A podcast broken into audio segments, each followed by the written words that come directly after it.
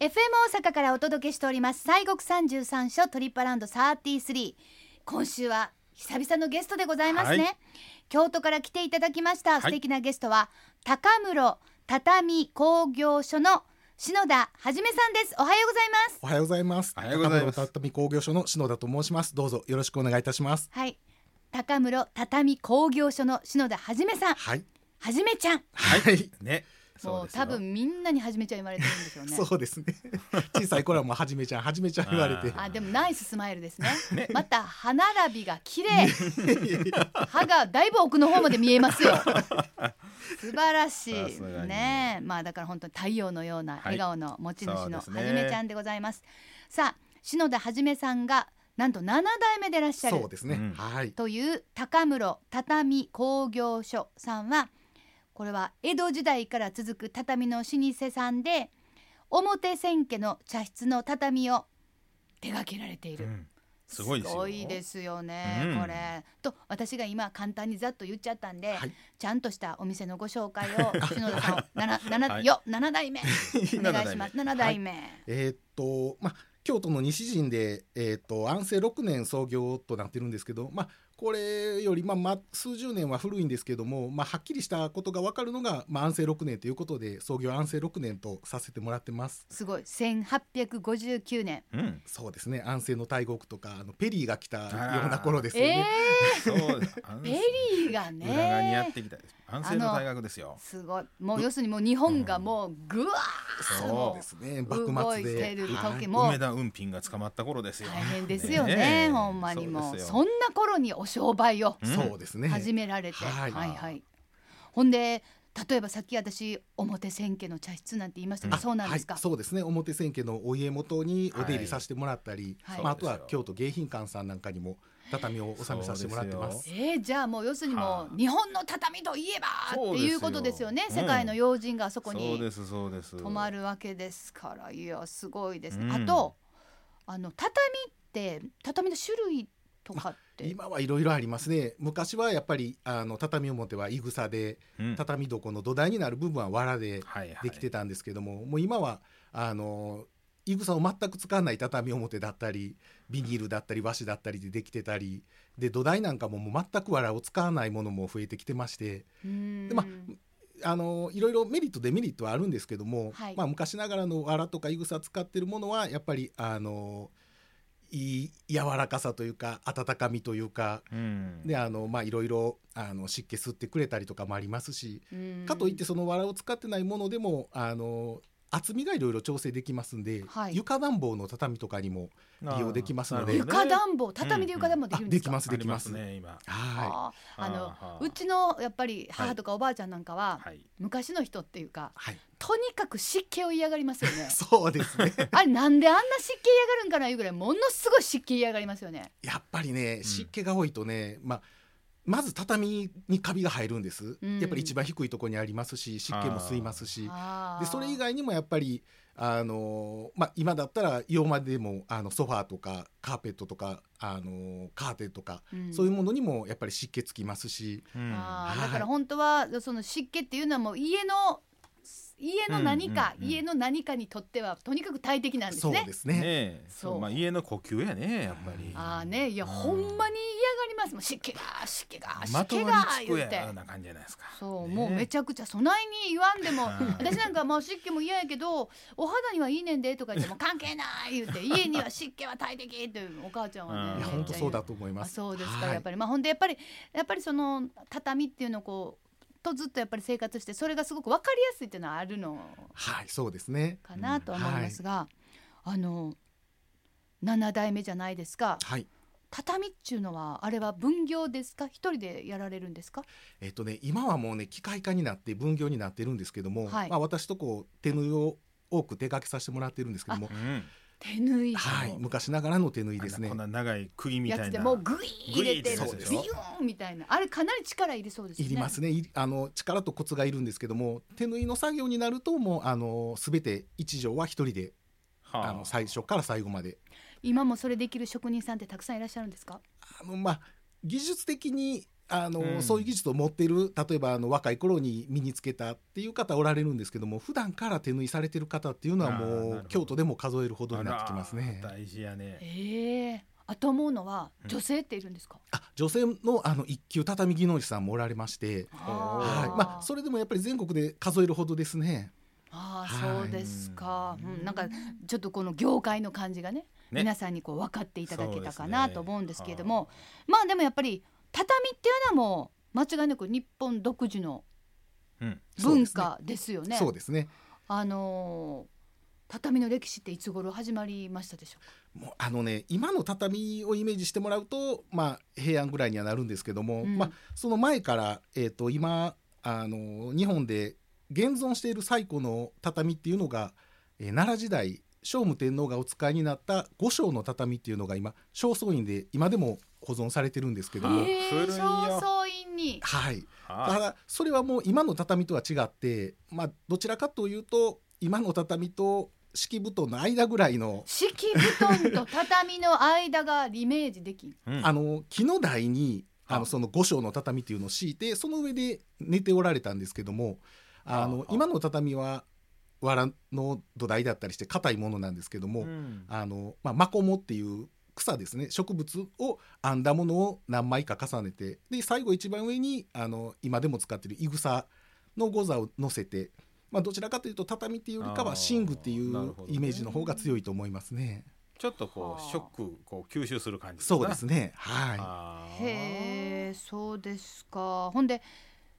そういう。うわあ、その歴史。うんで、そこでから平安時代ぐらいから今の私たちが畳と思うものに変わっていくってことです大か。体そうですねあの、まあ、そんなにね畳がその書物で残ってないのではっきりしたことは言えないんですけども、うんあの当時の絵とかを見てるとあの平安時代ぐらいになると今の畳ぐらいの厚みがあってただまあ部屋全体には敷き詰めずにあの偉い方が座られるところだけ置いて使うっていう形でしたね。あ、だからやっぱり、まあ、身分の高い人のってそうですねいうか。はやいっぱ超高級品ですから。うんですよねう。んそれがどんどん庶民に落ち、降りていくっていうことですか。そうですね、まあ、庶民の方が使うってなるともう江戸中期後期あたりからになってきますね。だってもうそれこそ J 見てたらもうまだね要するに、うんあの貧しいっていうのを象徴するためにわざわざ土間やったりそうとですね。か。はい。板間とかね。そうそうそうそう、うんだからやっぱり、まあ、やっぱり中流っていうか中堅じゃないと畳も引かれへんかったんそうでですすよね。ね。昔は高級品ですし、まあ今その土台になる藁の藁床なんですけども、まあ機械で作れるんですけども、はい昔は全部畳屋さんがうん。あの四五十センチの藁積み重ねて、それを打つわけ。あ全縫うの一針一針何百針と縫って、それもう一回全部締め直してっていうはあものすごい手間暇かかってなんでもう本当に高級品っていう形でそれを何十年使ってへたってきてもそれをもう一回縫い直して締め直してでも使うぐらいうん大事に大事に使われてきたもんですね。あーそうでねすかえ。すごいですでよもなんかやっぱお茶をするには、はいはこう老期ってはいお茶にはやっぱりあの畳っていうのはこれはもう必ずいりますね、まあうんもちろん流麗石とかもありますけども基本的にはやっぱり全て畳の上でうんそうでですなお茶する時お道具置く時に大体畳何目で、そうねあめの大体置くところを目安をつけるとそうかですよねはい、あれ目でやるんですよねあれね慣れ方一二三でこう数えそうになるね これこの辺とか言ってねあれがだからもうズンベラボンやったらそうですねどこやら分からわなかいらへんもう手でこうやってもう送ってるよいしょよいしょよいしょってはからなあかんそうぐらいの、まあ要するにそういう文化ともき、そうです生ね活的なものそうと、ですねあとやっぱ文化の面で切り離せないといううんまあもちろんだからお寺にもずらっとこそうねそれがね西国のお寺ってね、うん奈良時代平安時代でしょ意外にね畳に使われてへんですよう、あいたうん、とかあの土間あーやっぱりこのそう辺中国建築のあれなのかなそううですねまだ昔古いお寺さんはやっぱり畳がないお寺さんが多くてでまああの今でもお寺さんで内陣であのあ周囲だけ畳置かれてるとかいうああとりころまもすね、はいあります禅宗のねとか多いですねそうですねでだんだん時代が近づくにつれて全部もう内陣も全て畳とか本ね堂全て畳とかなってきてますんでえー古ければ古いほど畳はないお寺さんが多いです少なね。そうなんですよ、うーんうんそうなんですか、うんなんでとほらやっぱり文化って例えばその仏教もそうですし、まあ、それは宗教ですけどもこうほらあの大陸から、はいが朝鮮半島を渡って日本に入ってくるじゃないですかなんで突然日本にぴょこって畳ってできたんですかね。まあ、もともとそれこそ本当に昔は仏教と同時にそういう誤差的なものは入ってきたのは入ってきたんです、なるほどねうんそれがだんだんだんだん日本で勝手に進化していってであの日本の高い湿度にも合うようにわらどこといぐさでああ呼吸をして湿気の多い時は吸ってで乾いた時に吐いてくれるやっぱりその季節にあの日本の気候に合ったものに多分進化していったんじゃないかなとは思うんですけどもう。ん、そうですね。ねうん、いややっぱりいいですよねあの畳の湿気吸収してね、うんえーまあ、出したりっていうね、うん、あれだけど気密性のある今のお家やとなかなかね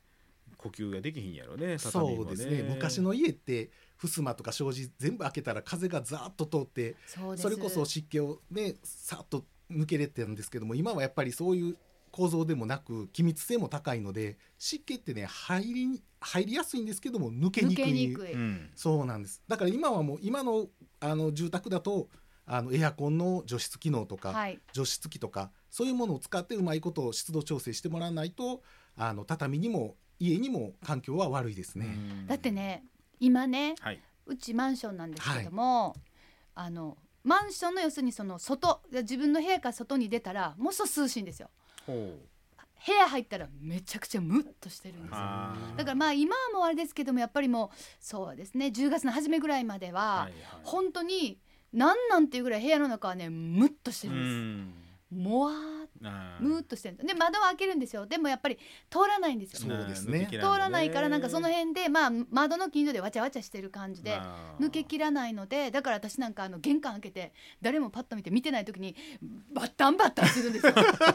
ドッタンバッタンドッタンバッタンしなるてほど中のこのモアとは外のさっとした感じとあの外歌ってもう北向いた感じのね、うんまあちょっとしかもマンションがそのあのちょっとこうこんもりこうなってる感じなんで、はあはあ真ん中にこう寄っていってる感じなんで、はいでもそれでもやっぱり家の空気よりは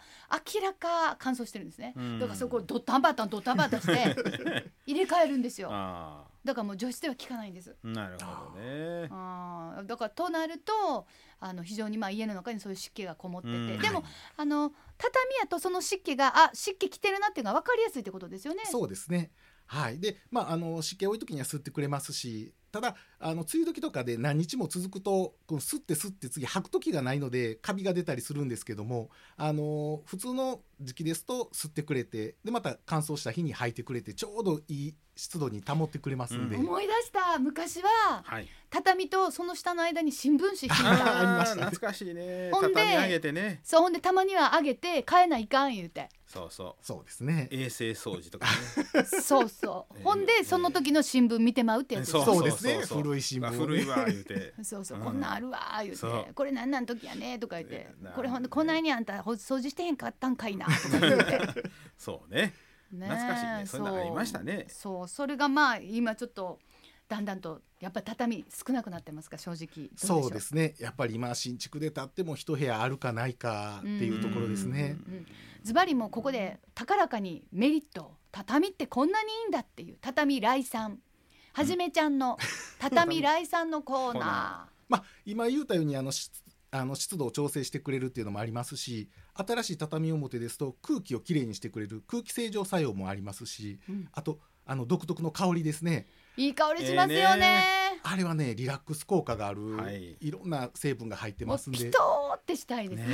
えうんで、まあ、あの板間よりかはやっぱり冬場ああの暖かいですし、はいうんうん夏場は涼しいですし、そうはいです寝ね転んでもやっぱりその自分の汗の湿気まで吸ってくれますし。ううんんうんやっぱりねで、まあ、高齢の方とか赤ちゃんなんかでも転ばれてもフローリングよりかは怪我する確率も少ないですしそうですねやっぱり、はいまあクッションってそういでうすねいろんな意味のクッションになはいるってそうですいねう感じはありますよね。はい、まああのじゃあちょっとお手入れのポイントを聞いてもいいですかあ。そうですね、まあ、今あの先ほども言ったように湿度が高すぎるとやっぱりカビとか出ますのでうまいこと湿度調整をしていただいたりで、まあ、本当はほうきで履いていただくのが一番畳にはいいんですけどそれもこそちょっと新聞紙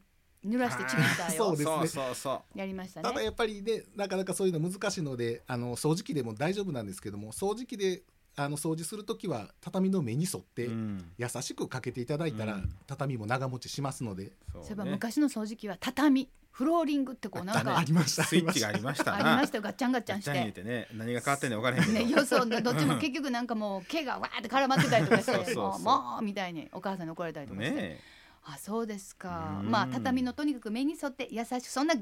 もうなんかもうちょっと逆目でガリガリやるお父さんと かあーねありまえしたけどこれやってるいう感じするやろ言ってそうじゃなくていいんです ねそうですね優しくしていただいた方が優しくあそうですのな長持ちします空の拭できとかした方がいいんですかああの空拭きもしていただいても結構ですし、それこそあの乾燥した日だったらあの固く絞って拭いていただくのも大丈夫です、うんうんうんうんはいまあそのさっきその濡れた新聞紙ってあれは埃を取るためのそうものでですすかそうですらあれですけれどそもうそうそうかもうこれだけはやめてってことありますか